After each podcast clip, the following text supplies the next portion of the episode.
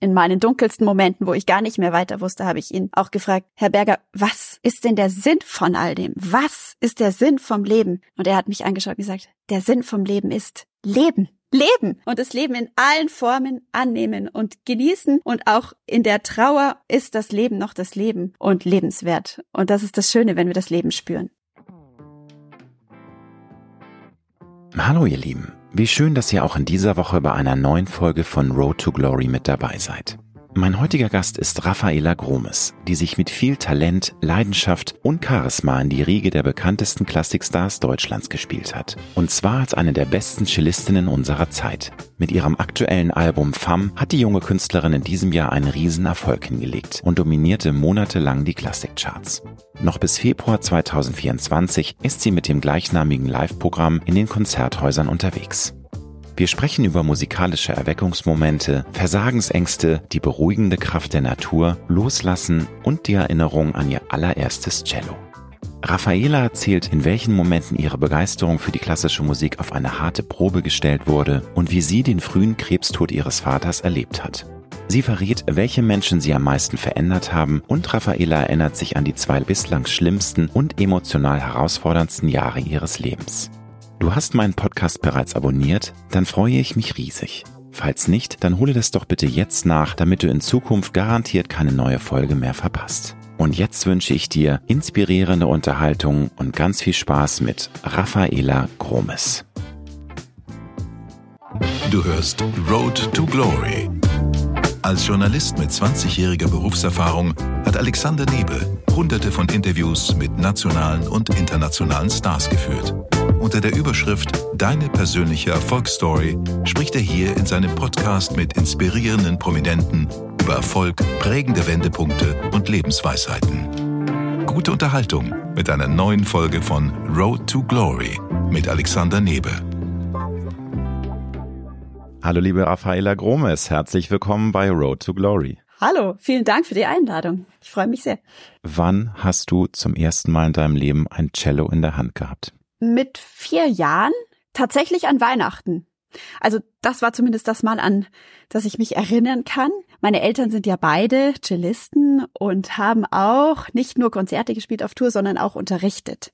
Hm. Und sie hatten auch viele jüngere Kinder, die sie unterrichtet haben. Und dann habe ich immer gesagt, jetzt, wenn ihr die unterrichtet, warum darf ich nicht auch Cello lernen? Und dann haben meine Eltern immer gesagt, es ist doch total langweilig, wenn wir jetzt drei Cellisten in der Familie haben.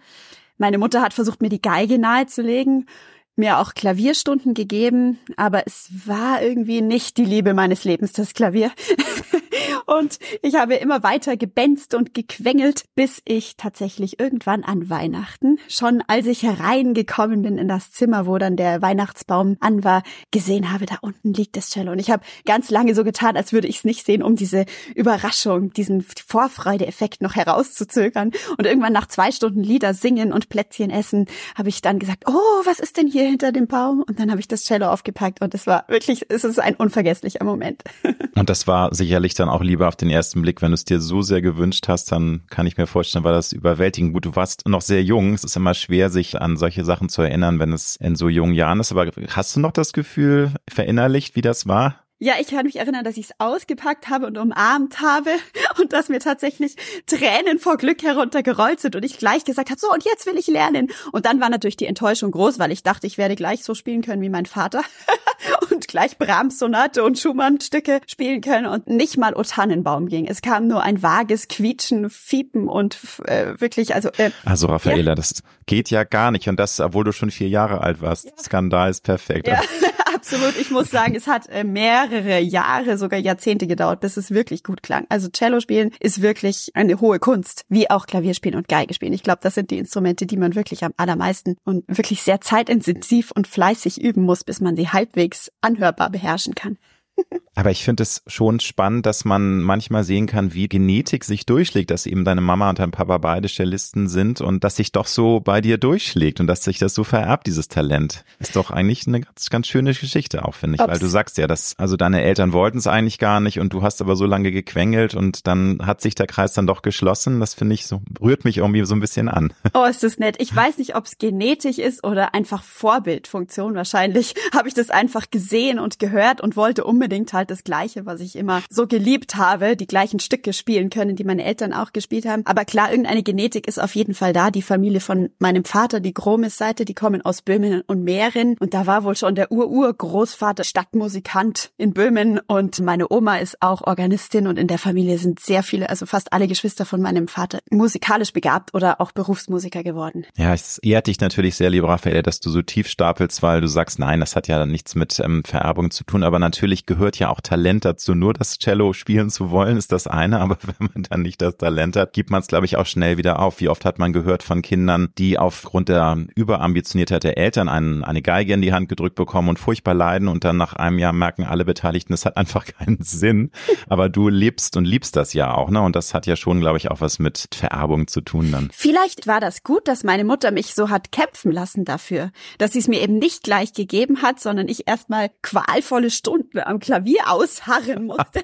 Siehst du, so kann das nämlich sein. Ja, fürchterlich überfordert war mit vier Jahren Noten lesen und gleich zwei Notensysteme auf einmal. Das ist ja völlig unmöglich. Und dann, als ich eben so dafür gekämpft hatte, war ich so glücklich, dass es mir so wirklich wie ein Sieg vorkam, den ich natürlich auch wahren musste, dass ich weiterspielen darf. Und seitdem war es mir heilig. Es gab dann noch so einen Moment, glaube ich, als ich 14 war und da haben sich neue Weichen gestellt, weil ich eben da dafür gekämpft habe, an die Hochschule zu kommen als Jungstudentin und da mein Studium quasi begonnen habe. Und da war ich dann auch einfach unglaublich glücklich, als ich den Platz meiner Wahl bei dem Professor meiner Wahl ergattert hatte. Und ich glaube, das waren so die beiden Momente in meinem Leben, die entscheidend waren für den Weg, den ich dann eingeschlagen habe. Also schon prägende Momente. Nun hast du ja schon erzählt, deine Mama wollte erstmal, dass du was anderes lernst, deine Eltern wollten es beide nicht. Die war dann auch deine Lehrerin, richtig? Also ich habe natürlich viel über dich gelesen und da denke ich mir, das kann zum einen was ganz Wunderbares sein, aber ist natürlich auch vielleicht auch manchmal mit Tretminen verbunden. Wie hast du das in Erinnerung? War das alles so schön, wie man das vielleicht auch in Erinnerung haben möchte? Oder gab es vielleicht doch auch mal Momente, wo du vielleicht auch mal die Tür geknallt hast und wo oh. man aneinander gerasselt ist? Weil es eben, es ist ja auch wirklich harte, harte Arbeit. Es ist so viel Übung gehört dazu und so viel Disziplin und so viel Entbehrung, um das Instrument lernen zu können. Ja, wie gesagt, es ist sehr viel Fleiß dabei und sehr viel Willensstärke, die ich gebraucht habe.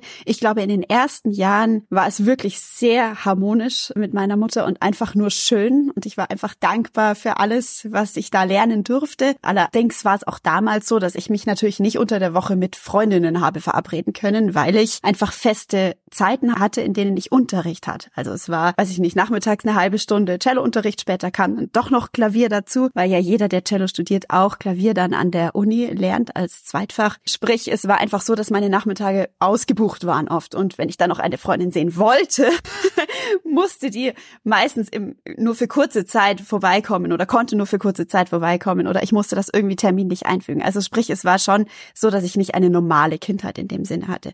Und wirklich die Fetzen geflogen sind dann später in meiner Pubertät. Ich glaube schon mit elf oder zwölf habe ich wirklich angefangen, mich zu wehren gegen meine Mutter, habe viel nicht mehr annehmen wollen, habe nicht nur mit den Türen geknallt, sondern auch mal auf den Bogen zu sehr gedrückt, so er dann durchgebrochen ist oder auf das Cello geschlagen. Ich glaube, das war einer der schlimmsten Momente in meinem Leben, als ich tatsächlich mein damaliges Cello kaputt gehauen habe, das zum Glück vom Geigenbau alles wieder richtig zusammengebaut wurde. Aber das war spätestens der Moment, wo Mama und mir klar war, wir können so nicht weitermachen und ich dann eben versucht habe, an die Hochschule zu kommen. Und auch da war es wieder so, dass ich dafür kämpfen musste, weil ein Lehrer hat, ich habe so ein bisschen einen verkürzten vierten Finger. Ein Lehrer hat mir gesagt, mit diesem vierten Finger kannst du nicht Cello spielen. Und da habe ich mir gedacht, das ist jetzt der Moment, wo ich ihm beweisen werde. Ich werde es schaffen. und das hat mich tatsächlich motiviert, angeregt dazu, extra dafür zu kämpfen und das eben besonders gut machen zu wollen. Und ich habe besonders viel trainiert und habe trotz diesem vierten Finger erst bei jemand anderem studiert und bin dann nach vier Jahren sogar zu diesem Lehrer gekommen, der anfangs gar nicht an mich geglaubt hatte und dann einer meiner größten und wichtigsten Förderer und Unterstützer wurde. Guck mal, so wie das Leben manchmal spielen kann. Was mich super interessiert, ich kann mir vorstellen, dass natürlich dein erstes Cello einen ganz besonders tiefen Platz in deinem Herzen hat. Hast du immer mal wieder darauf gespielt oder ist es einfach nur in einem schönen Schrank gelandet, wo du es immer mal wieder anschauen kannst? Weil ich glaube, da sowas ist ja einfach nicht mehr wegzudenken. Du hast inzwischen ja ein ganz kostbares neues Instrument, wie ich gelesen habe, da frage ich dich aber später noch zu. Wo ist denn dein erstes Cello jetzt? Ich habe es tatsächlich damals weitergegeben an eine Schülerin von meiner Mutter, die ich wahnsinnig gerne mochte und wo ich dachte, es ist in ihren Händen jetzt besser aufgehoben, als wenn ich selbst es einfach nur herumliegen habe und anschaue. Im Grunde so, wie das ja auch mit den wertvollen alten Instrumenten ist. Stradivari Celli, Bergonzi Celli, ich spiele jetzt auf einem Bergonzi, sind natürlich auch besser aufgehoben, wenn sie in den Händen von Musikerinnen und Musikern sind, die darauf spielen. Und ähm, viele Instrumente stehen in Museen, was ich eigentlich wirklich eine Schande finde. Zum Beispiel das Bergonzi Cello, wo ich drauf spiele. Das ist das einzige, was derzeit live gespielt wird. Die anderen beiden, die es noch gibt, es gibt insgesamt wohl nur drei auf der Welt, sind eins in einem Museum in Taiwan und das andere in einem Safe in London. Ist ja schade, die Welt kann das nicht hören. Es wäre doch viel schöner, wenn jemand drauf lebendige Musik machen könnte. Stimmt, wobei es natürlich auch eine Bürde sein kann, ne, wenn man ähm, so ein kostbares Instrument spielt. Aber wie gesagt, da frage ich dich später noch zu, weil das ist, glaube ich, was einerseits was ganz Wunderbares und auch ein erhebendes Gefühl. Aber man hat ja auch immer wahrscheinlich dann die Sorge, oh Gott, was passiert denn, wenn dieses Instrument irgendwann doch mal verloren geht? Wann war dir denn zum ersten Mal klar, dass du die Musik, die du machst, nicht nur für dich und für dein Herzenswohl und dafür, dass du Freude an anderen Menschen gibst, aber auch an dich selbst, sondern dass du auch mit diesem Instrument Geld verdienen möchtest, dass du eine professionelle Musikerin werden möchtest. War das schon relativ schnell klar oder ist das über die Jahre entstanden? Ich musste neulich dran denken, wie als wir ich glaube, so ungefähr zehn Jahre alt waren, bei Freunden waren und jeder irgendwie sagen sollte, was mal sein Berufswunsch ist. Und da habe ich schon gesagt, ich will mal Cellistin werden. Dann hat meine Mutter nur so ganz müde gelächelt und gesagt, da musst du aber mehr üben. Das war wieder so ein Moment, glaube ich, in meinem Leben, wo ich dachte, ich werde es ihr beweisen. Aber so richtig erinnern, so ein richtig wichtiger Moment war für mich das Gulda Cello Konzert. Das ist ein modernes Konzert für Cello und Blasorchester, wo auch E-Gitarre und Schlagwerk mitspielt. Und ein Konzert mit fünf Sätzen, fünf verschiedenen Stilen. Da gibt's Jazz, Momente, Rock, Musik, ganz moderne Improvisation auch und einen Satz mit Bierzeltatmosphäre. Also wirklich, man fühlt sich ins Oktoberfest versetzt. Und dieses Konzert habe ich mit 14 Jahren spielen dürfen. Das war dann der Auslöser, dass ich mich danach an der Hochschule beworben habe, um Jungstudentin zu werden, weil ich dort gemerkt habe, dass dieser Flow auf der Bühne, dieser unglaubliche Moment, wenn man einfach in der Musik aufgeht und sich und alles um sich herum komplett vergisst, das ist das, was ich mein Leben lang machen möchte. Und äh, du bist ja auf dem besten Weg, dass das auch dein Leben lang so weitergehen wird. Du bist eine sehr erfolgreiche klassische Musikerin. Du gibst auf deinem Nummer eins Doppelalbum Femme, die sich monatelang in den Klassikcharts gehalten hat und wirklich einer der größten Erfolge seit Jahren ist. Da hast du dich darauf konzentriert, Frauen der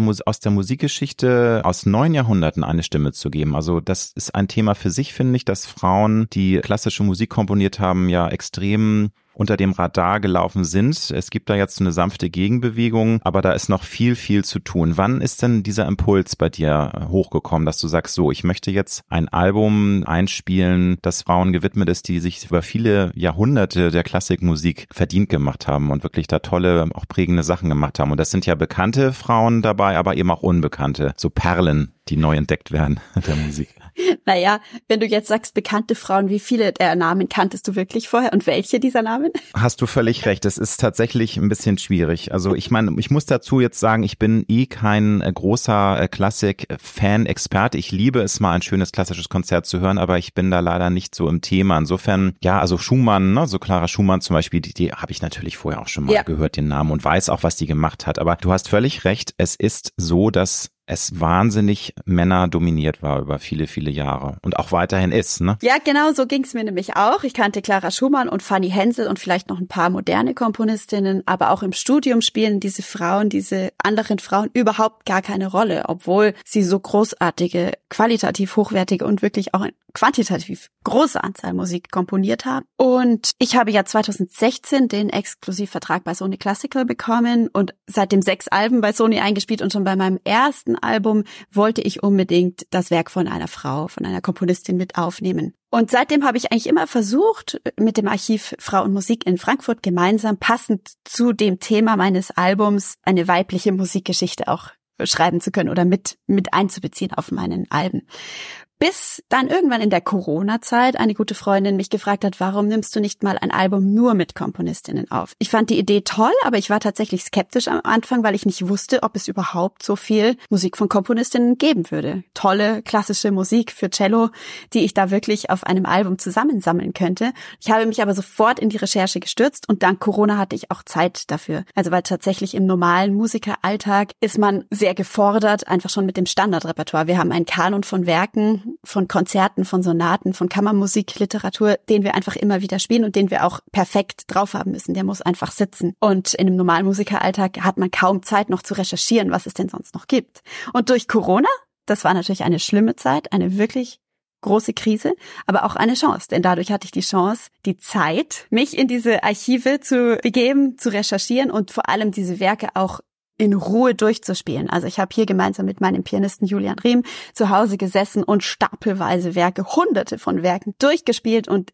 dieses Durchspielen braucht man, um überhaupt beurteilen zu können, wie ist denn tatsächlich diese Qualität und das Potenzial dieser Werke. Weil viele dieser Werke kann man nicht anhören auf CD oder auf YouTube, die gibt's einfach nicht, die sind nicht eingespielt. Das heißt, man begeht wirklich ganz neue Pfade und das war natürlich etwas, was mich sehr fasziniert und beglückt hat. Und was würdest du sagen, warum werden die Komponistinnen und ja, die groß, also wirklich die Frauen, die sich um die Klassikmusik verdient gemacht haben, weiterhin großflächig ausgeblendet war. Also wenn man mal recherchiert, ich weiß gar nicht, wie viel Prozent äh, vom Repertoire, Standardrepertoire von klassischen Konzerten sind von Frauen. Ich glaube drei Prozent, zwei Prozent, das ist also erschütternd gering. Ist da einfach zu sehr das Patriarchat noch am Ruder oder wie erklärst du dir das? Natürlich, es ist auch eine Sache der Geschichte. Es ist logisch, wenn man über Jahrhunderte dadurch konditioniert wird, dass man man eben nur die großen männlichen Komponisten kennt, dann ist das irgendwie leider auch dann die Schlussfolgerung. Aber wie siehst du das denn als junge, engagierte Expertin, als Klassik, ähm, ja, Star der heutigen Zeit, das auch weiter zu verändern? Deine CD ist der erste Schritt, aber wie, wie kann man da noch viel mehr erreichen?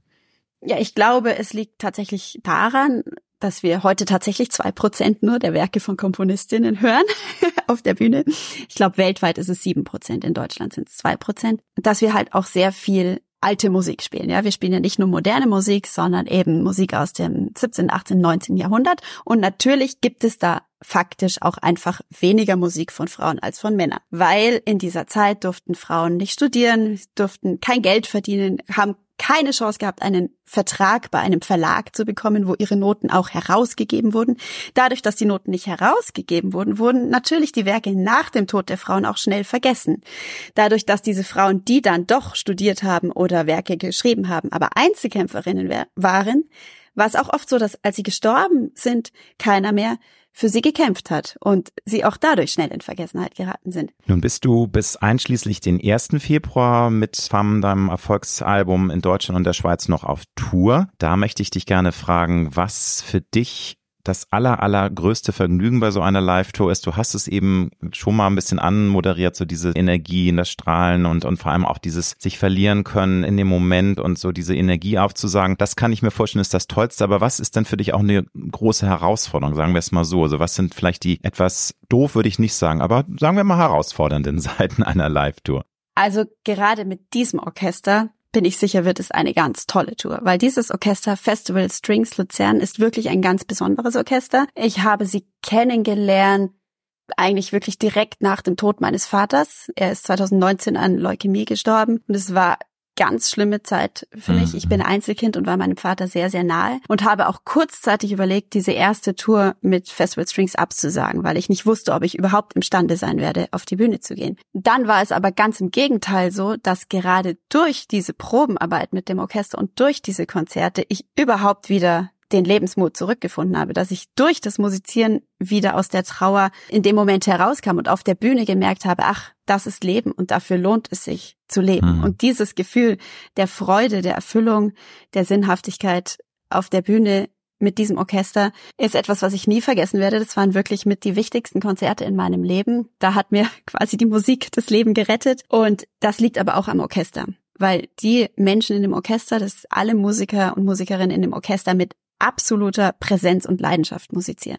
Die spielen ohne Dirigent, also sie spielen wie kammermusikalisch aufeinander hörend. Äh, sie schauen sich an, sie kommunizieren irrsinnig viel, sie werfen die Bälle und fangen die Bälle auf. Also dadurch geht die Spontaneität des Musizierens nie verloren. Es ist jeder Auftritt einzigartig von diesem Orchester und dadurch tragen sie mich aber auch so einzigartig. Sie merken ganz genau, was ich da spiele, was ich aussagen will, in welche Richtung ich gehe und reagieren perfekt darauf. Was natürlich auch an dem einmaligen Konzertmeister dieses Orchesters liegt, Daniel Dodds, der eine unglaubliche Stradivari spielt und einen unglaublichen Klang hat und einfach diese einmalige Zusammensetzung dieses Orchesters, diese Musizierfreude und diese Leidenschaft, die mich verbindet auch mit dem Orchester. Mit denen habe ich übrigens auch FAM aufgenommen, auch die CD aufgenommen. Super. Mhm. Das ist etwas, was, glaube ich, unsere Tour auch so besonders machen wird. Dass wir einfach in jedem Konzert in jedem Abend, auf jeder Bühne die Situation annehmen, wie sie ist. Sie ist nämlich jeden Abend anders. Die Akustik Klar. ist jeden Abend anders. Man das ist Publikum auch jeden Tag anders drauf. Genau. Man hat manchmal mehr Lust, manchmal weniger. Ja. Aber ich bin sicher, sobald wir anfangen, den ersten Ton zu spielen, werden wir einfach in diesem Flow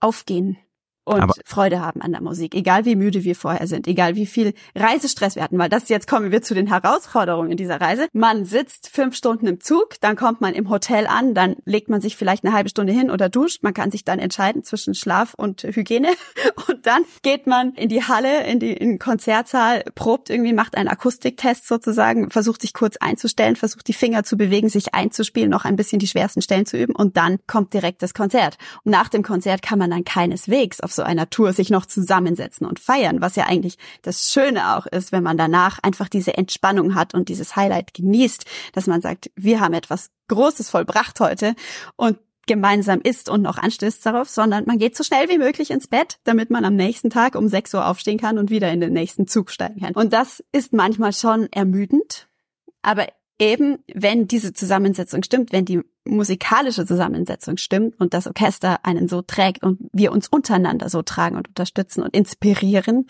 und begeistern, dann ähm, ist es auch eine große Freude, einfach ein Privileg, dass man jeden Abend wieder auf der Bühne stehen darf und sagen kann, hey, und jetzt nochmal und jetzt noch schöner als gestern. Und wir begeistern ja jedes Mal auch ein anderes Publikum. Und es ist jedes Mal so, dass der Moment zählt. Das Publikum hat ja auch immer eine ganz eigene Energie. Man weiß nie genau, bei welchen Stücken sie wie reagieren, wo sie besonders jubeln. Das kann sehr, sehr unterschiedlich sein, kann ich mir vorstellen. Ganz genau. Weißt du noch, wie aufgeregt du warst äh, vor deinem ersten Auftritt als Solist? Journalistin. Und jetzt bitte schimpf nicht, wenn ich falsch recherchiert habe, aber ich habe gelesen, 2005 war das. Ist das richtig? Oder es ist zumindest bei Wikipedia. Wir wissen aber, Wikipedia ja. erzählt auch ganz schön viel Mist.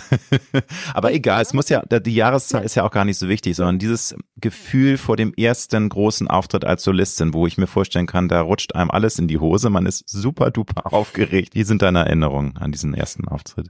Also 2005, ich bin ja 91 geboren, da war ich also doch noch sehr jung und ich glaube, da hat mir auch die Naivität geholfen. Also in meiner Kindheit, in meiner Jugend war ich kaum aufgeregt. Da war ich einfach begeistert und glücklich, auf der Bühne stehen zu dürfen. Es kam dann ein Stück weit eine Aufregung dazu, als ich wusste, ich will Berufsmusikerin werden, ich will vielleicht sogar als Solistin auf der Bühne stehen. Als ich dann Wettbewerbe gemacht habe, wo es darum ging, mich beweisen zu müssen, andere überzeugen zu müssen, dass sie mich so toll finden, dass sie mich unterstützen wollen. Ich glaube, das war der Moment, wo ich zum ersten Mal wirklich aufgeregt war, wo ich quasi das Gefühl hatte, meine Zukunft hängt davon ab. Und ganz besonders aufgeregt war ich tatsächlich nach Corona, also als das erste Konzert wieder stattfand, nach einem halben Jahr Pause, wusste ich überhaupt nicht mehr, wie sich das anfühlt, auf der Bühne zu stehen. Weil das ist ja bei uns Routine geworden. Ich meine, im Grunde stehe ich, seitdem ich neun bin, mehr oder weniger regelmäßig auf der Bühne und das wird dann auch Routine, es wird Alltag, man weiß, wie es sich anfühlen wird, man weiß, man kennt das Gefühl vorher, man kennt die schwitzigen Hände, man kennt das Herzrasen, man weiß, es wird einem ein bisschen schlecht, aber man kann damit umgehen. Und dann plötzlich nach einem halben Jahr Pause dachte ich, was ist das für ein schreckliches Gefühl? Was habe ich für einen schrecklichen Beruf? Warum um Gottes Willen mache ich das? Was? Und tatsächlich hat es ein paar Konzerte gebraucht und ein paar dieser musikalischen, unglaublich beglückenden Momente auf der Bühne, die es auch dann wieder gab, natürlich trotz Aufregung vorher, bis ich wieder im Reinen mit mir und meinem Beruf war. Weil diese, diese Veränderung, wie gesagt, war wirklich hart für mich. Das war einer der größten Momente in meinem Leben, wo ich an meinem Beruf gezweifelt habe. Ja, gut, das ist äh, noch eine Geschichte für sich, auch wie die Kulturszene einfach im Regen stehen gelassen wurde. Aber das möchte ich jetzt gar nicht nochmal aufmachen. Das Fass, da wissen wir alle, wie schlimm das war. Und man kann nur hoffen, dass für zukünftige äh, Geschichten, die hoffentlich nicht eintreten werden, dass da einfach die Hausaufgaben gemacht sind, äh, weil viele haben es überhaupt nicht verstanden, was das für Freiberufler eigentlich bedeutet, dass sie ihrer Existenz beraubt werden, dass sie nicht mehr auftreten können. Aber wie gesagt, ich will dieses Fass jetzt nicht aufmachen, weil ich noch so viele andere spannende Fragen an dich habe. Ich wie, bin da ganz bei dir. ja, ich meine, ich bin ja auch Freiberufler, natürlich nicht in so einer Hochkultur wie du, aber ich war auch davon betroffen. Natürlich nicht ganz so schlimm, weil ihr hattet wirklich Auftrittsverbot, aber es hat mich auch getroffen, weil ich natürlich auch eine Zeit lang, wenn überhaupt digital, nur Interviews führen konnte und das war schon sehr, sehr einschränkend, aber natürlich nicht zu vergleichen mit dem, was Berufsmusikerinnen und Berufsmusiker etc. durchmachen mussten in der Zeit. Das Wenn war ich schon das ganz kurz sagen darf, gerne. was mich am allermeisten gestört hat, ist, wie sehr die Kunst marginalisiert wurde in dieser Zeit. Also wie sehr wir in die Ecke Unterhaltung und ist ja nett, aber nicht nötig. und entbehrlich, ne? Wer braucht das? Ist ja nicht relevant, irgendwie systemrelevant war, glaube ich, das Thema. Ne? Ihr seid nicht Mein System. Lieblingswort, mein Lieblingswort. Hasswort. Aber im Grunde, im Grunde muss ich sagen, Kultur ist das, was uns zum Menschen macht und auch das, wo wir das Leben am allermeisten spüren können. Sowohl wenn ich musiziere als auch wenn ich Musik höre. Das ist einfach für mich der äh, höchste Ausdruck vom Leben schlechthin. In der Musik werden Emotionen transportiert. In der Musik wird alles erzählt von größter Liebe, von größter Leidenschaft, von größter Verzweiflung, von Hass, von Trauer, von Wut und Freude, nicht zuletzt auch von Spiritualität und Transzendenz. Und Musik ist das, was uns auch aufrecht hält, was uns hilft, weiterzugehen, was uns Hoffnung gibt, Trost gibt und Energie gibt, durch den Tag zu kommen. Und in dieser Zeit, in der es den Menschen auch psychisch so schlecht ging, weil sie zu Hause bleiben mussten, weil sie keine Perspektive hatten, weil sie Angst hatten vor Corona und so weiter, den Menschen auch quasi im Grunde die Musik und die Kunst zu nehmen. Ich glaube, das war auch etwas, was ganz besonders schwer war, weil es die Menschen auch besonders demoralisiert hat. Ich muss ganz kurz noch erzählen eben von meiner Reise in die Ukraine. Ich war gerade in Kiew und was mich mit am meisten auch bestärkt hat in dieser Haltung zu Kunst und Musik, die ich gerade ausgedrückt habe, war das Feedback eines Soldaten, der nach dem Konzert zu mir kam und gesagt hat, er kämpft gerade an der Front. Er hatte einen Tag Urlaub, einen Tag Pause, ist in diesem Tag nach Kiew gekommen und hat mein Konzert besucht und ist danach zu mir gekommen mit Tränen in den Augen und hat gesagt, er ist so dankbar, dass ich gekommen bin und gespielt habe für ihn und Musik ist das für ihn, was ihm die Menschlichkeit bewahren kann. Humanity. Er hat gesagt, im Krieg, was wir sehen, was wir erleben täglich, das nimmt uns die Menschlichkeit. Und genau die Menschlichkeit ist das, was wir nicht verlieren dürfen. Die Berührbarkeit, die Emotionalität, die Rücksicht aufeinander. Und das meint er, findet er durch die Kunst. Und er meint, wann immer er Zeit hat, wann immer er einen Tag frei hat, einen Tag Pause hat, geht er in Museen, geht er in Konzerte, um diese Menschlichkeit nicht zu verlieren.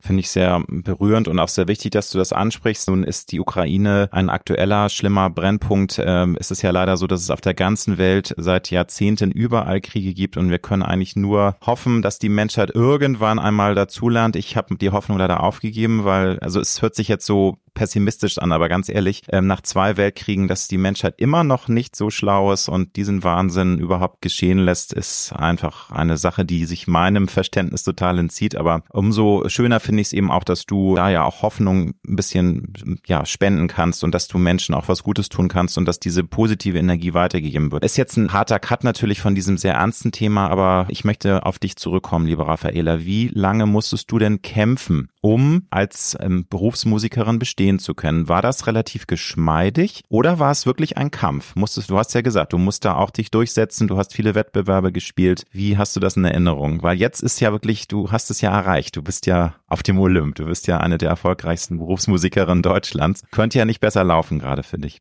Also kämpfen jetzt in diesem Kontext angesichts des Ukraine-Krieges. Du weißt, wie ich das meine. Ist natürlich jetzt ein bisschen Du hast völlig recht. Wie la also ja, stimmt, aber es ist natürlich, ja, hast völlig recht, äh, nehme ich auch sehr, sehr gerne an, die Kritik. Aber wie soll man es umschreiben? Also was musstest du tun? Also wie, wie viel Anstrengung steckte da drin? Da ist es, glaube ich, besser formuliert. Ja. Ein sanfterer Ähm. Übergang, muss ich auch nochmal sagen. Gut, dass du mich, aber es ist mir in diesem Moment gar nicht aufgefallen.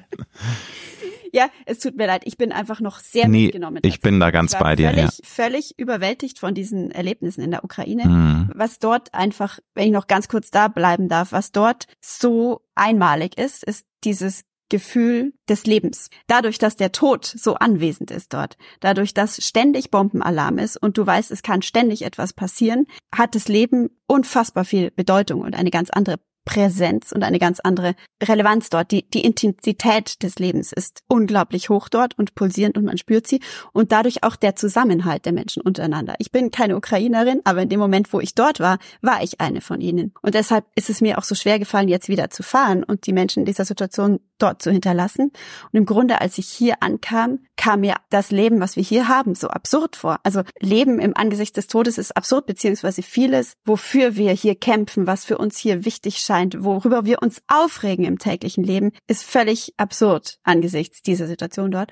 Und insofern wollte ich das jetzt mit dem Kämpfen gerade nochmal sagen. Absolut richtig. Ich mhm. habe in dem Sinne, glaube ich, auch nie gekämpft für eine Karriere, weil ich nie das klare Ziel einer Karriere vor Augen hatte. Also es war nie so, dass ich wusste, ich will einmal Solistin sein und in der Carnegie Hall spielen und mit den besten Orchestern dieser Welt spielen. Das war nie ein ausgesprochenes Ziel von mir. Mein Ziel war, Musik machen zu können, egal wo, egal wann. Mit wem war mir nie egal. Ich wollte immer mit den Kammermusikpartnern oder mit den Partnern, mit den musikalischen Partnern, Partnerinnen spielen, mit denen es mir auch Spaß macht, mit denen es mich auch erfüllt.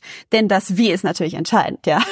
Also die Qualität des Miteinander Musizierens, das war immer das, was mich am allermeisten auch getragen und beglückt hat. Und ich habe aber angefangen, in Altenheimen zu spielen und in Gefängnissen bei Live Music Now und habe einfach gemerkt, hier, was ich hier mache, ist unglaublich sinnvoll und erfüllt mich mit Sinn, bringt den anderen Freude. Und je mehr ich natürlich dann auch auf die großen Bühnen gekommen bin, auch Geld verdienen konnte, damit mein Lebensunterhalt quasi sichern, war mir klar, okay, das ist, hat auch wirklich berufliche Chancen, dass ich das beruflich machen kann. Und das Wundervolle an meinem Job ist natürlich auch, dass ich die Programme selbst entscheiden kann. Als Solistin, als Kammermusikerin bekomme ich nicht wie, wenn ich jetzt Orchestermusikerin wäre, vorgeschrieben, welche Musik ich wann mit welchem Dirigenten und welchen Partnern spielen kann, sondern ich habe sehr viel Wahlfreiheit. Und das ist das, was mich, was mir auch so Spaß macht. Aber es war etwas eher, was sich ergeben hat. Es ist eins zum anderen gekommen. Es gab Lehrer, die mich sehr unterstützt haben, die sehr an mich geglaubt haben. Es gab viele Menschen um mich herum, die mich unterstützt haben, die gesagt haben, hey, was du machst, das ist einzigartig, weil du das mit ganzer Seele, mit so einer Begeisterung machst, mit ganzer Hingabe und mit einer Leichtigkeit. Leichtigkeit ist ein Wort, was ich oft gehört habe, die einfach so selten ist. Bewahre dir das und tu alles dafür, dass du da weiterkommen kannst. Und ich glaube, ohne die Unterstützung und den guten Zuspruch all meiner Freunde und Lehrer und Mentoren hätte ich das nie so weit gebracht. Und irgendwann habe ich eben gemerkt, dass es von selber gelaufen ist. Und da wusste ich, okay, ich will weiterkommen. Und dann habe ich mich bei Agenturen beworben. Jetzt kommen wir zu auch negativeren Seiten. Da kamen solche Sachen wie Cello. Das ist so ein Modeinstrument. Es gibt so viele Cellisten gerade. Ganz ehrlich, die Welt hat nicht noch einen Cellisten gebraucht. Du wirst es nie schaffen.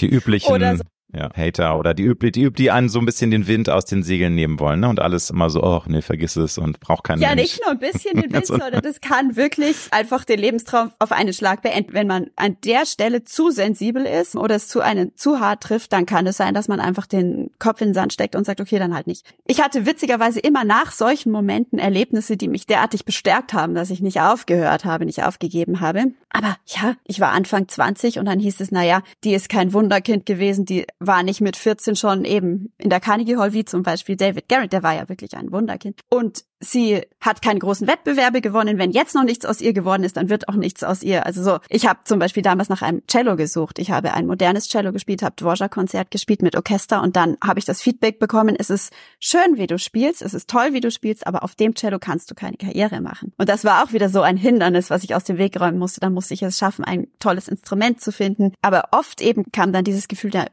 vielleicht lohnt es sich nicht, vielleicht ist der Gegenwind zu stark, vielleicht soll es einfach nicht sein. Bis ich irgendwann gesagt habe, naja gut, dann mache ich halt einen Wettbewerb. So, wenn die Leute das brauchen, das Papier, dann mache ich halt einen Wettbewerb. Dann habe ich den deutschen Musikwettbewerb gemacht, habe ihn gewonnen, habe ich glaube vorher fünf Monate lang nichts anderes gemacht, als diese Stücke zu üben. Es ist ja ein endloser Katalog an Werken, die man vorbereiten muss. Und gerade da, witzigerweise, ist es eben dann auch passiert, dass wichtige Leute mich gehört haben, dass sie mich eingeladen haben in Konzerte, dass sie mich weiterempfohlen haben und dadurch kam dann auch der Exklusivvertrag bei Sony und dadurch kam dann auch eine große Agentur und dadurch ist alles ins Rollen geraten. Sprich, es war schon so, es ist mir vieles zugeflogen, aber letztlich die Entscheidung, okay, jetzt probiere ich es wirklich, die habe ich dann doch selber getroffen in Form dieses Wettbewerbes. Aber auch ein Wettbewerb ist kein keine Garantie. Es gibt Nein, so viele. Wettbewerbsgewinner, wo nichts passiert danach. Gut, da hat man also dann ich hatte auch eine große Portion Glück. Ja. Und dafür bin ich sehr dankbar. Würdest du denn sagen, dass der Exklusivvertrag bei Sony so der Punkt war, wo du endgültig gedacht hast, äh, still bei dir, ja, es läuft und ich habe es jetzt wirklich geschafft oder war das vorher schon ähm, so ein Punkt? Weil man kann es auch nicht oft genug wiederholen, dass auch die meisten Berufsmusiker ähm, nicht äh, festangestellt sind, sondern es ist ein Freelancer-Beruf und es ist immer voller Unsicherheiten. Du bist immer abhängig von Engagements, davon, dass dich die Leute auch wirklich auf dem Radar haben. Wann war denn das erste Mal bei dir so dieses Gefühl, ich kann jetzt wirklich davon leben? Natürlich nichts ist garantiert, nicht falsch verstehen. Also äh, auch jetzt ist es nie garantiert. Du weißt nicht, was in drei Jahren ist. Vielleicht bist du dann irgendwie Ja. immer noch äh, mit Herz dabei, aber es äh, läuft nicht mehr so gut. Aber das, was ich natürlich nicht annehme und auch nicht hoffe, aber man weiß es halt nicht. Ne? Also es ist nicht Ja. sicher. Ja, das wollte ich gerade sagen. Es läuft, ich habe es geschafft. Das ist ein Gefühl, was ich heute haben kann und morgen nicht mehr.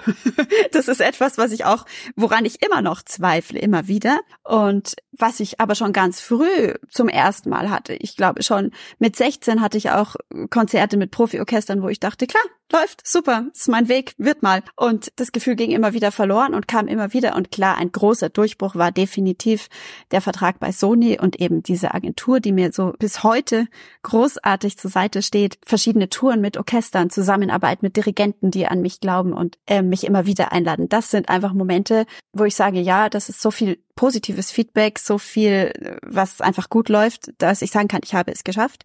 Aber jetzt ein wirklich ein großer Erfolg, ein wichtiger Erfolg, ein Meilenstein sozusagen, war schon auch nochmal das FAM-Album. Dieses Jahr Platz eins der Klassikcharts, das ist einfach was Besonderes und es hat mich eben gefreut, dass es gerade mit dieser Musik passiert ist, gerade mit den Komponistinnen, was wirklich jetzt auch für mich ein absolutes Herzensprojekt, ein Herzensthema geworden ist und was auch noch weitergehen wird. Also ich bin gerade dabei, FAM 2 zu planen mit Cellokonzerte von Komponistinnen mit dem DSO werde ich das aufnehmen und Cello-Sonaten von Komponistinnen mit Julian Riem. Und so läuft es immer weiter. Und ehrlich gesagt, ich bin auch kein Mensch. Ich hatte noch nie zehn Jahrespläne. Ich habe auch heute keine zehn Jahrespläne. Ich bin ein Mensch, der eher optimistisch in die Welt blickt und im Grunde nicht nur optimistisch, sondern in gewisser Weise vielleicht sogar fatalistisch, dass ich denke, was passiert, passiert. Und ich werde damit klarkommen und werde einfach nach einem Weg suchen, weiterzumachen, egal was passiert. Mein Vater hat immer gesagt, es kütt, wie es kütt, es kommt, wie es kommt. Fällt es dir denn mit, mit diesem Mindset leichter, auch mit Niederlagen umzugehen und die hinzunehmen? Weil du hast ja schon angedeutet, es gab auch dann mal äh, ganz blöde Sprüche und was will jetzt die Raffaela mit ihrem Cello und braucht kein Mensch. Es gibt sicherlich auch in deiner Vita auch mal ähm, Enttäuschungen oder Konzerte, die nicht so gut gelaufen sind. Fällt es dir leichter, dann mit diesem doch sehr positiven Mindset das hinzunehmen?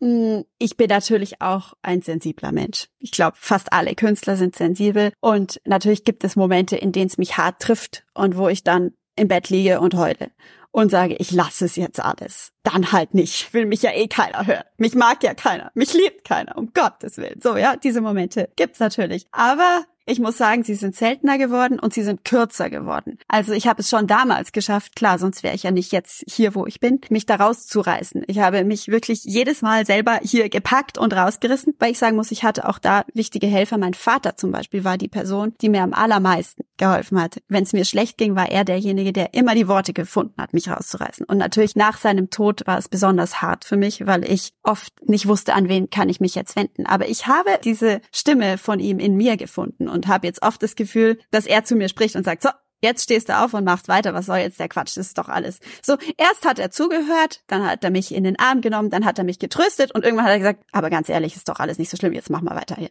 Was soll das? Also dieses, jetzt das Erden. Selbstmitleid hin oder her. Jetzt ist genug Selbstmitleid. Jetzt stehst du mal wieder auf und gehst weiter. Du hast ja auch schon gesagt, dein Papa war dir unglaublich wichtig, deine Mama ist natürlich auch sehr, sehr wichtig. Aber ich kann mir vorstellen, war das ja wirklich eine sehr harte Zeit. Ähm, Erst stirbt der geliebte Papa, dann kommt diese Corona-Pandemie. Das war ja schon eine der größten Herausforderungen in deinem doch noch sehr jungen Leben, weil so viele schlimme Momente, ja, also ich meine, 2019 ist zwar noch ein bisschen dann Abstand gewesen zu Corona, aber es äh, ging ja leider dann relativ schnell ineinander über, diese ganzen Negativität. Würdest du sagen, das ist eine sehr, sehr große Bewährungsprobe für dich gewesen, diese Zeit? Absolut. Also diese Jahre 2019, 2020 waren wirklich ganz, ganz hart für mich, ganz schrecklich. Aber durch das, was ich da erlebt habe, habe ich auch das Gefühl, dass letztlich mein Ausdruck in der Musik auch tiefer geworden ist. Ich habe schon das Gefühl, alles, was wir erleben, geben wir ja auch weiter in der Kunst. Und durch Trauer letztlich kann ich natürlich auch tiefer interpretieren gewisse Stücke. Und die Komponisten drücken ja auch das aus, was sie erlebt haben. Und insofern habe ich schon auch das Gefühl, dass ich dadurch letztlich auch etwas gewonnen habe an Reife, an Qualität und dass die Musik gerade in dieser Zeit eben auch so extrem wichtig für mich war. Auch in der Corona-Zeit, als ich nicht spielen konnte, habe ich wie viele andere das Cello erstmal an den Nagel gehängt und gesagt, naja, jetzt macht gar keinen Sinn zu üben, ich kann ja eh nicht spielen. Mhm. Ich bin ins Krankenhaus gegangen, um zu helfen. Ich habe diese Sinnlosigkeit nicht ausgehalten, zu Hause zu sitzen. Mir ist die Decke auf den Kopf gefallen. Ich habe gesagt, ich warte jetzt nicht, bis Corona vorbei ist, sondern ich will aktiv helfen, Corona vorbei zu machen. Und bin ins Krankenhaus gegangen als Pflegerin, um dort einfach selbst anpacken zu können. Aber ich habe gemerkt, wie unglaublich mir die Musik fehlt und dass ich auch diese Schicksale, die ich dort im Krankenhaus gesehen habe, sehr schwer aushalten konnte und dass ich eigentlich die Musik brauche, um mit all dem Leid auch umgehen zu können. Mhm. Und als, wie gesagt, als die ersten Konzerte wieder möglich waren, war ich die erste, die wieder auf der Bühne stand und gesagt hat, gebt mir mein altes Leben zurück. Das war dann tatsächlich auch so ein Impuls, dass du deine Karriere an den Nagel hängen wolltest und einfach im Pflegebereich, im Krankenhaus dich auch umzuschauen, ob du da eine Ausbildung machst oder ist das von mir jetzt falsch verstanden? Also hast du dich ehrenamtlich einfach engagiert oder war das tatsächlich in deinem Hinterkopf, ich möchte es jetzt nicht mehr oder ich möchte einen Abstand, eine Pause von der Musik und will jetzt was anderes machen? Es war beides, glaube ich. Also ich habe das Cello nie in dem Sinne an den Nagel gehängt, dass ich dachte, ich will nicht mehr Cellistin sein, aber ich habe quasi gedacht, wenn ich jetzt nicht auf der Bühne stehen kann, werde ich jetzt auch nicht üben. Wofür so ungefähr? So ging es mir in dem ersten Monat. Und eigentlich wollte ich ehrenamtlich helfen, aber irgendwo bestimmt in einem hinteren Stübchen meines Kopfes habe ich mir gedacht, naja, wenn wir denn so systemunrelevant sind, wenn wir denn so unwichtig sind, wenn jederzeit etwas passieren kann. Ich bin ja jetzt noch jung, ich habe ja gutes Abitur, warum nicht Medizin studieren? Oder Pflegerin werden oder helfen, weil ich durchaus glaube, dass es verschiedene Wege gibt, glücklich zu werden. Also ich glaube, das sagt ja Viktor Frankl, ich, ich finde Viktor Frankl einen ganz großartigen äh, Philosophen, dass man einfach in jeder Situation einen Sinn finden kann und jeder Mensch kann in jeder Situation einen anderen Sinn für sich finden. Und in diesem Fall war ich sehr sinnerfüllt im Krankenhaus, weil ich das Gefühl hatte, das, was ich hier mache, wie ich hier anpacke, das ist jetzt gerade wichtig und richtig. Habe aber gemerkt, dass es für mich nicht die Erfüllung sein wird, das mein Leben lang zu machen, wenn denn Musik möglich ist. Aber klar, wenn wir jetzt Krieg haben, kann ich mir auch vorstellen, dass ich andere Arten finden werde, meinen Sinn zu finden und andere Arten Erfüllung zu finden auch, weil wenn man Sinn hat im Leben, dann hat man ja auch Erfüllung und durch die Erfüllung hat man Glück und ich glaube eben, es gibt diese verschiedenen Arten zum Glücklichwerden und die ist bei mir gerade durch die Musik. Ich kann mir aber auch sehr viele andere Lebensmodelle vorstellen. Ich hatte vorhin schon mal dein neues ähm, Instrument, deine kostbare Cello-Rarität von Carlo Bergnonzi heißt der gute Mann, ne? Also Bergnonzi aus dem Bergonzi. Jahr, ja, Berg, Bergonzi? Bergonzi ja, aus dem Jahr 1746 angesprochen. Da hast du in einer Presseerklärung geschwärmt, dass dieses Instrument dich, also es ist so, als wenn ihr euch einander gefunden habt, also gesucht und gefunden und es ist jetzt wie so eine Einheit. Das ist ja ein unglaublicher Kostbarkeit. Du hast es vorhin schon gesagt, zwei weitere sind in Museen ausgestellt. Es ist was ganz Tolles, so eine Kostbarkeit auch spielen zu können. Ist das nicht auch manchmal eine Bürde oder wie ist das mit der Versicherung? Weil man hat ja auch diese Verantwortung. Magst du verraten, wie teuer das ist, das Instrument? Ich glaube, das geht in die Millionensumme, oder? Es ist mehrere Millionen. Wahnsinn. Wert, ja, genau. Das gehört mir natürlich nicht, sondern wird mir zur Verfügung gestellt von Sponsoren. Und es ist tatsächlich die große Liebe meines Lebens, sag ich immer und meine das auch so. Als ich eben gesucht habe, habe ich verschiedene Celli ausprobiert und war immer begeistert und beeindruckt von den Celli, aber als ich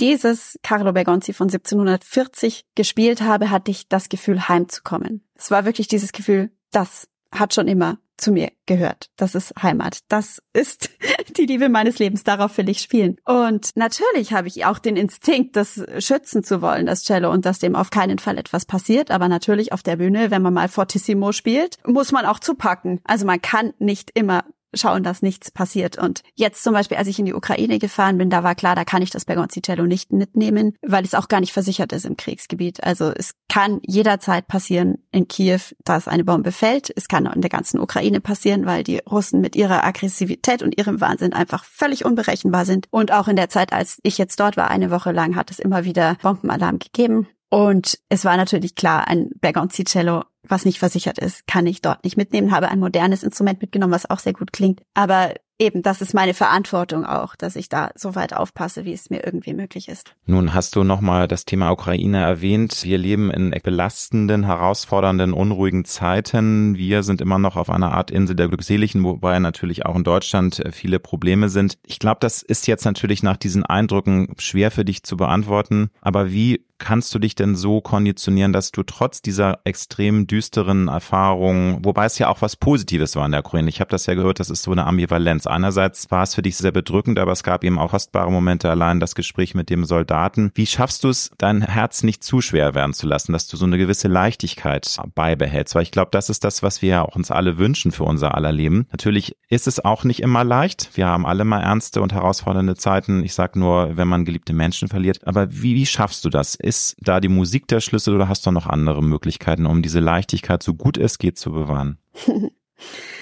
Also ich muss gestehen, dass als ich in diesem Nachtzug zurücksaß von Kiew nach Warschau, ich wirklich anfangen musste zu weinen und nicht aufhören konnte, weil die Schicksale, diese tragischen Geschichten mir so nahe gingen und ich auch Angst habe, extreme Angst um die Menschen dort, die mir wirklich in der kurzen Zeit auch zu Freunden geworden sind, dass ich das Gefühl fast nicht ausgehalten habe, sie jetzt alleine zu lassen, quasi. Ich habe mich gefühlt, ich, ich fahre da raus, ich lasse sie im Stich. Ich fahre in die Sicherheit und die Männer dort können gar nicht raus aus der Ukraine. Es ist einfach Ausreiseverbot für alle Männer unter 60, weil sie jederzeit eingezogen werden können. Und übrigens auch wollen. Sie wollen natürlich kämpfen für ihr Land, aber sie wollen nicht sterben. Und das ist eine unglaubliche Ambiguitätstoleranz, die man auch haben muss, um diese, um diese Spannung auszuhalten.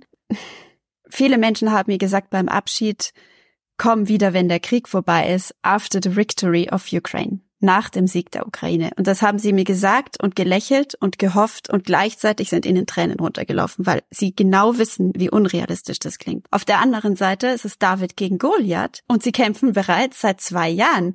Und die Militärberater am Anfang haben gesagt, in vier Wochen ist die Ukraine, liegt sie da nieder gegen Russland. Sie haben keine Chance. Und ich finde, wir dürfen auch nicht daran glauben, dass die Ukraine keine Chance hat, weil sie haben uns schon bewiesen, was sie alles können und wie sie durchhalten. Und dieses Durchhaltevermögen der Ukrainer, das hat mich zutiefst beeindruckt.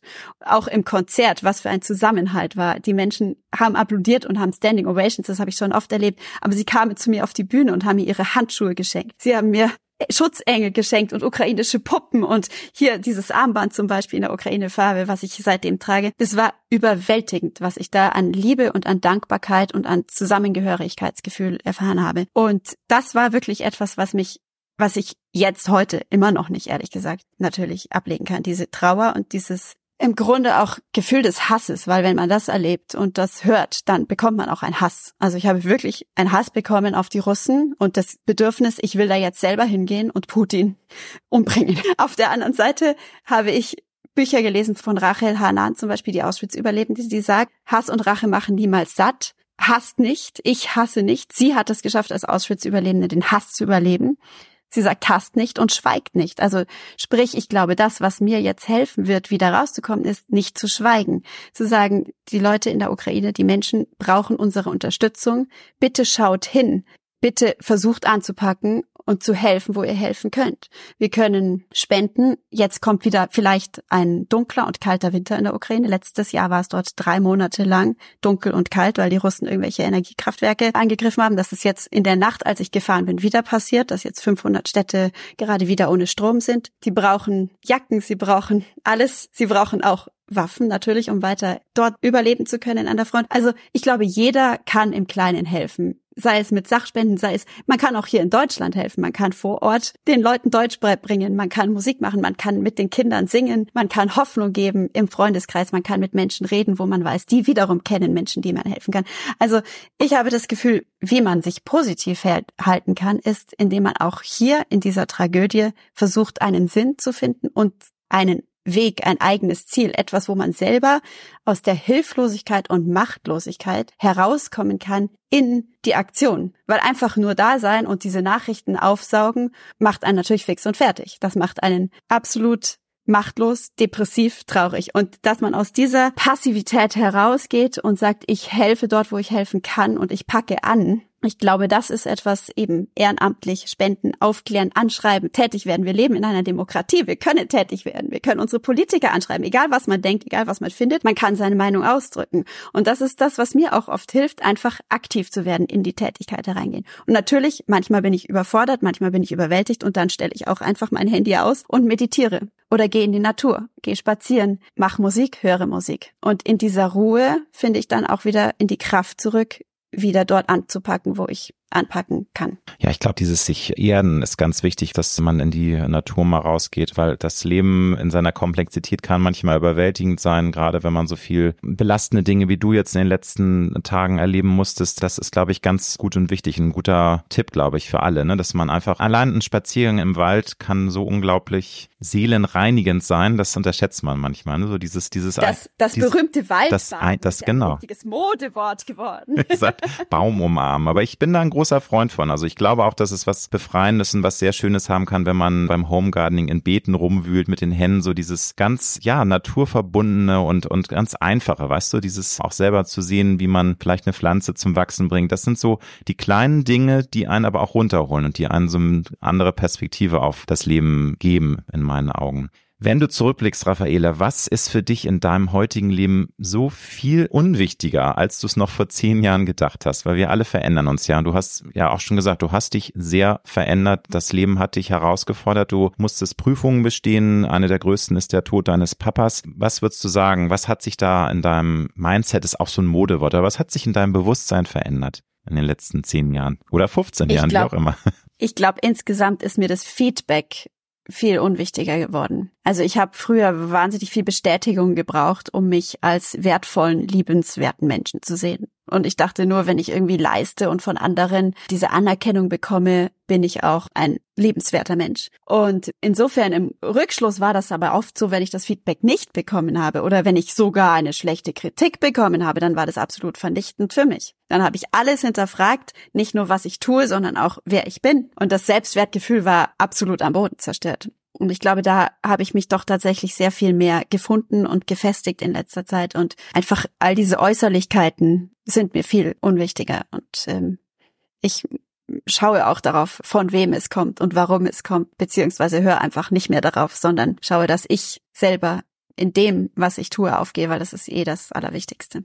Nun ist es ja von, glaube ich, allen Menschen ein Urbedürfnis, dass man geliebt werden möchte. Nicht von allen, muss ich dazu sagen, weil das ist auch eine Sache, die man lernt im Leben, dass man eben nie allen Menschen gefallen kann, genauso wenig wie einem alle Menschen gefallen können. Es gibt einfach Menschen, die mag man nicht und es gibt Menschen, die mögen einen selbst nicht. Aber würdest du sagen, dass auch so die Angst vor Ablehnung und des Nicht-Geliebtwerdens dann weniger da ist, weil das sage ich von mir ganz offen, ich bin älter als du und habe immer noch manchmal diese Angst und merke manchmal, hey Alexander, was ist jetzt dein Problem? Wenn ich mal irgendwie böse Kommentare für eine Podcast-Folge bekomme, das ziehe ich mir immer noch an, wo ich sage, warum eigentlich? Weil du kannst nicht allen gefallen. Es gibt Menschen, die mögen deine Art überhaupt nicht. Aber that's life. Und du musst aber lernen, damit umzugehen. Bist du da auf einem guten Weg, um damit immer besser umgehen zu können?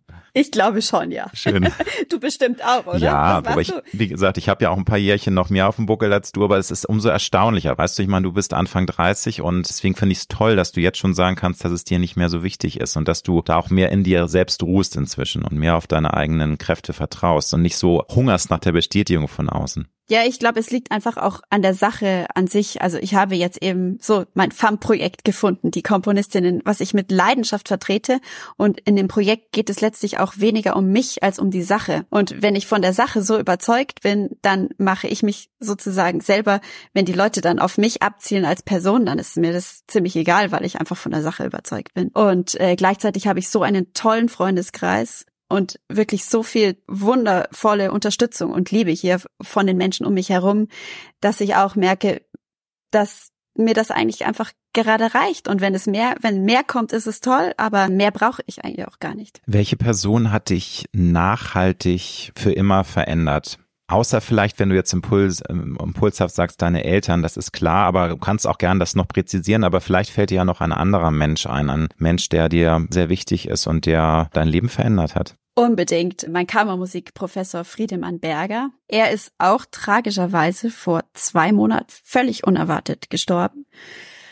Und ich habe ihn kennengelernt, als ich 14 war. Das war auch ein Grund, weshalb ich mich für die Musik entschieden habe, weil er mir so starke Impulse gegeben hat und mir so viel tolles Feedback gegeben hat. Er hat es mitbekommen, wie ich bei einem ganz kleinen Wettbewerb, den ich gemacht habe und nicht gewonnen habe, gesagt habe, aber was mache ich denn jetzt? Stürze ich mich hier runter? Mein Leben ist ja jetzt nicht mehr sinnvoll. Ich habe ja jetzt versagt. Und er mich angeschaut hat und gesagt hat, Raffaela, woher kommt das jetzt? Warum soll dein Leben vorbei sein, nur weil du bei einem Wettbewerb nicht gewinnst? Und dadurch hat er mich tatsächlich überzeugt, über all diese Versagensängste nachzudenken und mit ihm auch darüber zu reden. Er war auch eine Zeit lang mein Coach und Psychologe und wirklich wichtigster Mentor. Und ja, noch bis vor kurzem habe ich alle Stücke mit ihm gespielt und studiert, die ich aufgenommen habe. Jedes Stück, was ich für Sony eingespielt habe auf meinen Alben, habe ich mit ihm besprochen. Es ging nicht so sehr um Unterricht wie um gegenseitig über die Interpretation reden, sich gegenseitig beflügeln, gegenseitig die Musik verstehen. Und in meinen dunkelsten Momenten, wo ich gar nicht mehr weiter wusste, habe ich ihn auch gefragt, Herr Berger, was ist denn der Sinn von all dem? Was ist der Sinn vom Leben? Und er hat mich angeschaut und gesagt,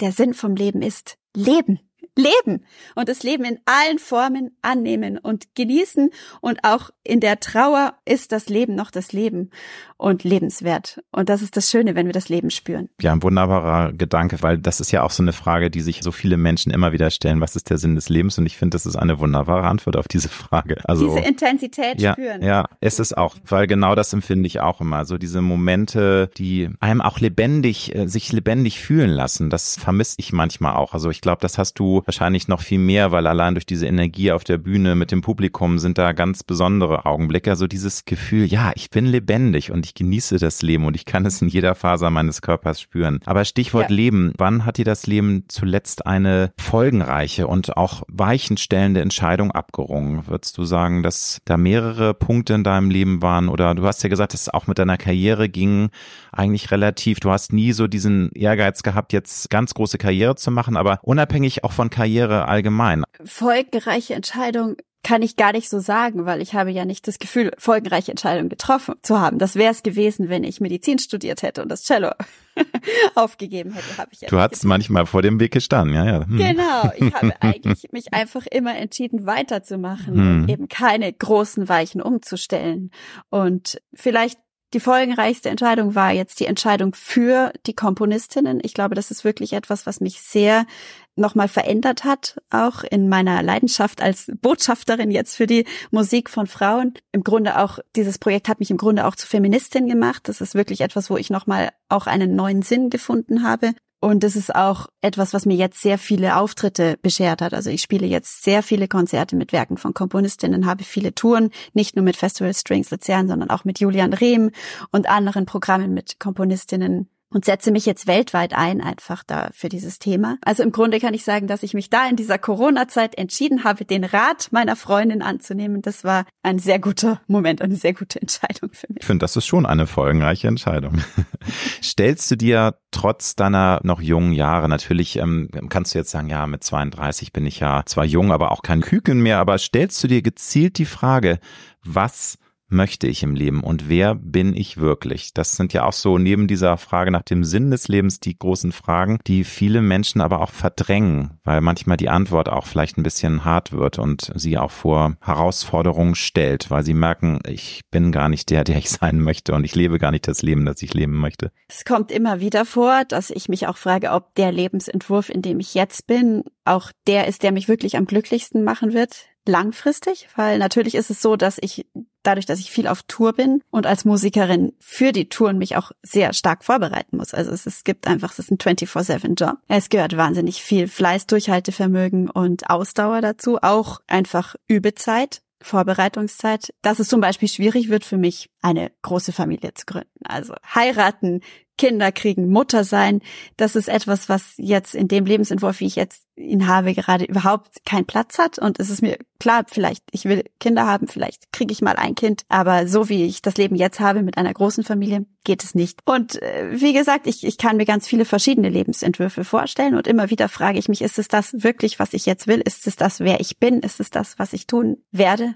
Und bisher konnte ich das immer mit Ja beantworten und ich finde es auch gut, dass ich mir die Frage stelle und dass ich mich zweifeln stelle, weil letztlich am Ende kann man ja nur sicher sein, dass es richtig ist, was man tut, wenn man immer wieder für sich beantworten kann, ja, ich will das so. Und ich habe nicht das Gefühl, dass ich nur aus Angst vor Veränderung weitermache und meinen Job nicht aufgebe, sondern ich habe das Gefühl, dass ich so weitermache, wie ich bisher lebe, weil ich aus vollstem Herzen überzeugt bin und weil ich das will und weil das ist das, was mich glücklich macht. Ich will nicht immer darauf rumreiten, aber du, ich muss es vorher sagen, weil du bist eine junge Frau und da ist es nicht so ein Thema, aber auch gerade mit dem Eindruck der Ukraine, machst du dir bewusst Gedanken über die Vergänglichkeit des Lebens? Ich sag nur, du hast jetzt äh, innerhalb von wenigen Jahren zwei sehr wichtige Menschen für dich verloren und man denkt mit Anfang 30 nicht über das Vergehen, über Tod nach. Aber ist das manchmal in deinem Bewusstsein Thema? Natürlich. Also ich war 27, als mein Vater eben an Leukämie erkrankt ist. Er war damals 58 übrigens, also auch extrem jung, viel zu jung zu sterben. Und das war ein Moment,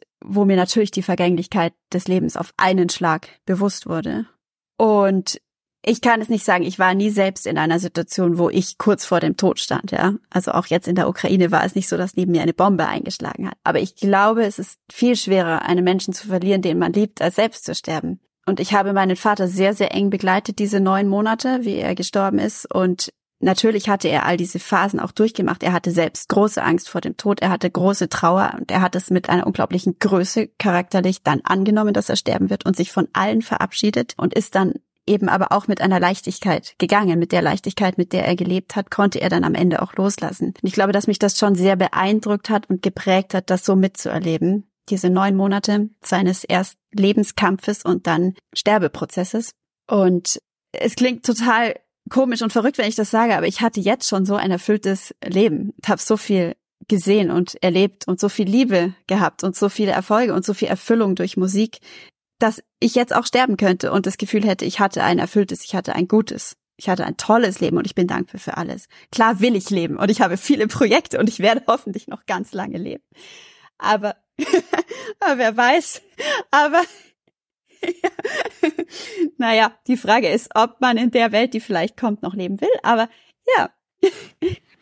Was ist für dich denn die größte Herausforderung des Lebens? Abgesehen davon, dass das Leben was Wunderbares ist, wenn man einfach lebt. Wie auch dein Vertrauter das so schön auf den Punkt gebracht hat, dass der Sinn des Lebens das Leben ist. Aber es kann ja auch ein Durchschütteln. Und wenn du jetzt zurückblickst, was ist so für dich die größte Herausforderung? Was ist denn für dich die größte Herausforderung? So ganz spontan nicht den Glauben an das Gute im Menschen zu verlieren, weil ich manchmal denke, dass zu viele Menschen nicht gut sind. Das ist vielleicht jetzt auch eine etwas zu negative Sichtweise, aber das muss ich sagen, ist für mich manchmal eine der größten Herausforderungen. Mhm. Natürlich aber auch, ja, meinen Weg zu gehen, also dass man sich nicht zu sehr auch mal in trüben Gedanken verliert. Also das, das, weil ich bin auch ein durchlässiger Mensch wie du, ein sehr sensibler Mensch und das fordert mich schon heraus, dass man durch diese Durchlässigkeit nicht zu sehr auch aus der Bahn geworfen wird manchmal durch die Einschläge des Lebens und das, was mhm. einen so herausfordert. Das verstehe ich sehr gut. Kann ich bei mir bestimmt auch so feststellen. Ich glaube, das Gute im Menschen sehe ich immer wieder so sehr auf meinen Reisen, auf meinen Tourneen mit den verschiedensten Menschen von den verschiedensten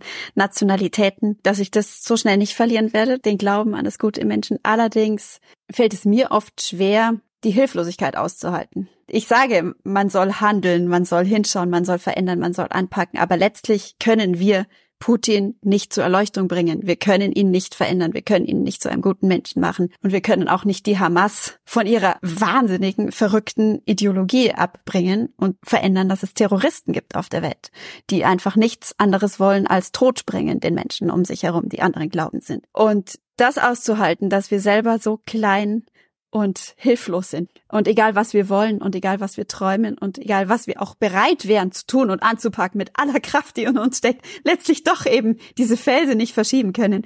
Das finde ich manchmal sehr schwer auszuhalten. Und das drückt mich immer wieder auch so nieder, dass ich sage, komm, es ist doch eh alles sinnlos, was ich tue. Bis ich dann eben wieder mich hochziehe, am eigenen Schopf herauspackte und sage, nein, es ist nicht sinnlos, mach weiter, mach einfach so weiter.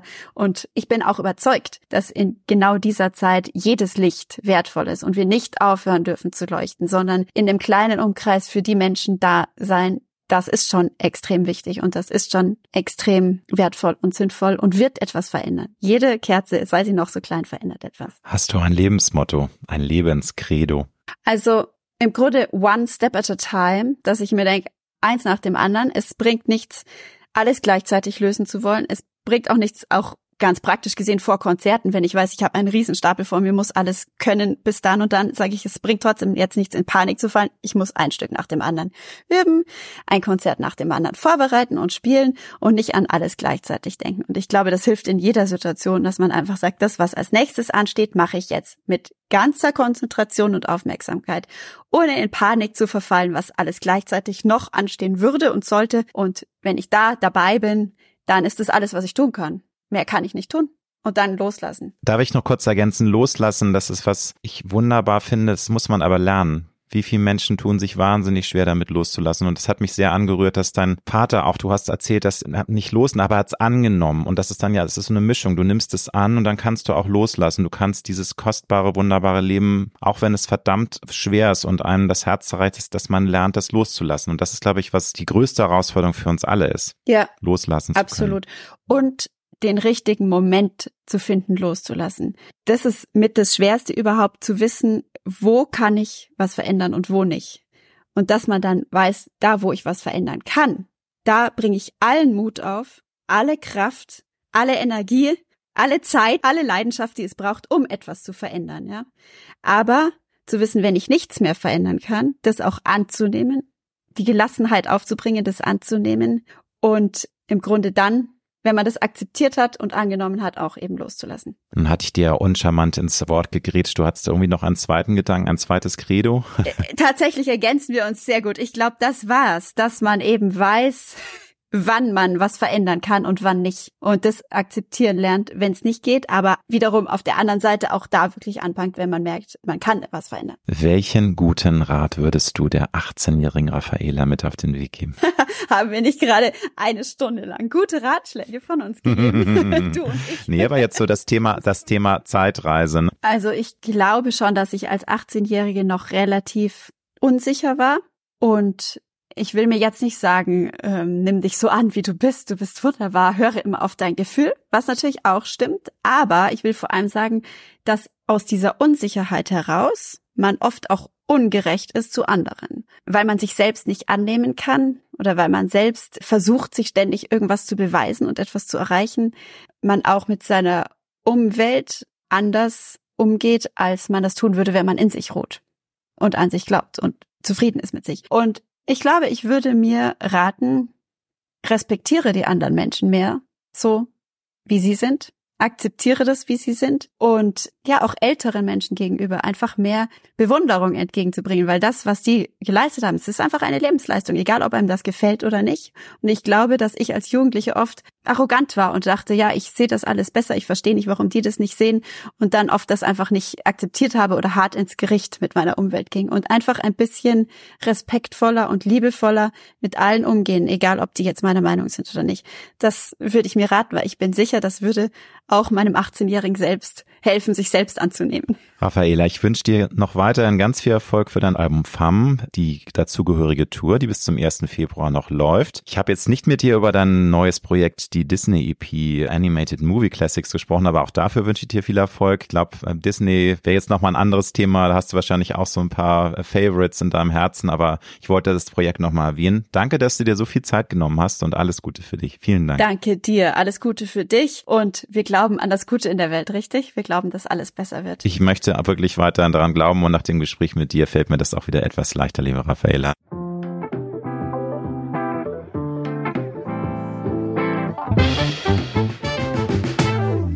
Das war Road to Glory. Wir hoffen sehr, dass es dir gefallen hat. Wenn du auch zukünftig keine Folge verpassen möchtest, dann abonniere jetzt diesen Podcast. Wir freuen uns, wenn du ihn weiterempfiehlst und auf Apple Podcast bewertest. Du hast Anregungen oder Vorschläge für zukünftige Gäste? Dann schreibe bitte an mail at alexander-nebe.com. Bis nächste Woche.